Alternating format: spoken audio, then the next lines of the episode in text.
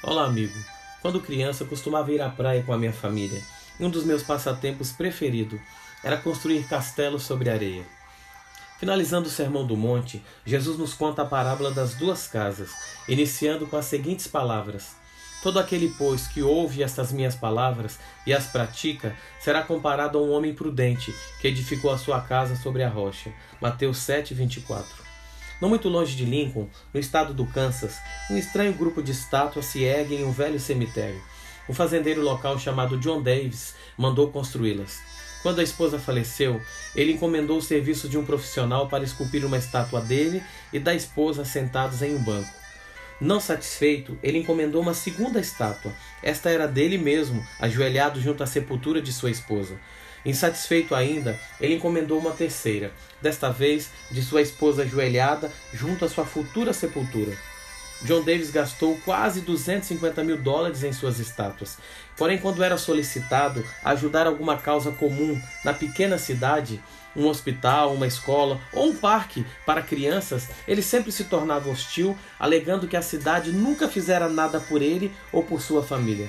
John Davis morreu aos 92 anos, pobre, dependendo da caridade pública, e em seu funeral poucas pessoas compareceram, e apenas um indivíduo parecia realmente triste, Horace Englund, justamente o escultor das estátuas.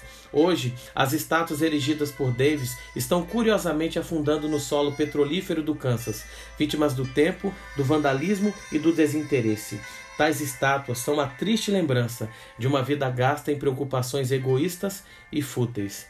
E você, meu amigo, o que está construindo? Onde está colocando o fundamento de suas construções? Jesus encerra o Sermão da Montanha contando a parábola das duas casas, uma sobre a rocha e outra sobre a areia. A parábola ilustra a obediência ou a desobediência à sua palavra.